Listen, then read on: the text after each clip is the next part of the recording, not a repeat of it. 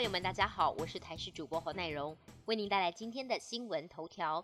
第五十八届金马奖颁奖典礼将在今晚登场。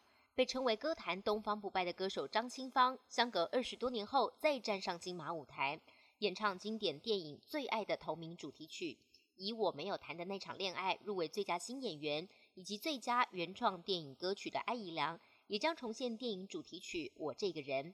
而今晚的表演嘉宾还有魏如萱跟茄子蛋，都将带来令人期待的演出。中央气象局分析，今天东北季风影响大台北东半部地区以及其他山区有局部短暂雨，东北部地区并且有局部较大雨势发生的几率。下个礼拜二三十号，封面通过及东北季风增强或大陆冷气团南下，北部、东北部及东部天气转冷。下周三到下周四，清晨东北季风或大陆冷气团影响。北部、东北部及东部天气也偏冷。健保署二十六号公布了最新的药价，明年元旦开始，六千五百六十四项药品降价，以治疗三高的心脏血管用药降百分之八最多，其中民众熟知的降血脂药冠之妥降幅百分之十四。一类别看，抗忧郁药利普能摩一定降幅最大，达到百分之三十。降价最多的是罕病用药益来利动经注射剂，降了七千元。另外有八十一项药品因为平均价提高而调涨，这次调整估计可以年省七十四点六亿元，弥补过去癌症救命药的支出。最新在非洲南部出现的变种病毒来势汹汹，世界卫生组织二十六号开会决议，把新的变异株 B 一一五二九命名为 Omicron。WHO 表示，Omicron 有大量的突变，提高了感染的几率，因此把它列为高关注变异株。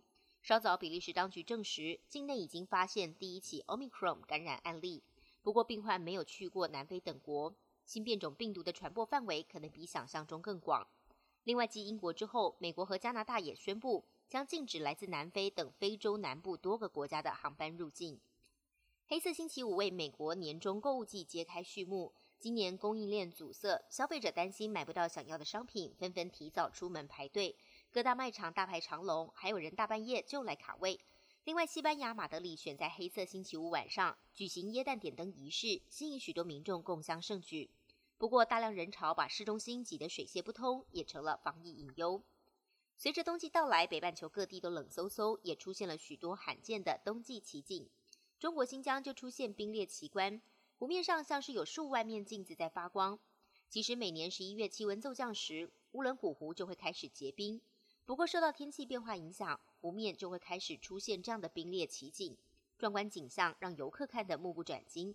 而加拿大也有湖泊出现了罕见的梦幻奇景，结冰的曼尼托巴湖面布满了数千颗圆滚滚的冰球，这些冰球大小不一，有的跟高尔夫球一样，也有足球这般大的，让人叹为观止。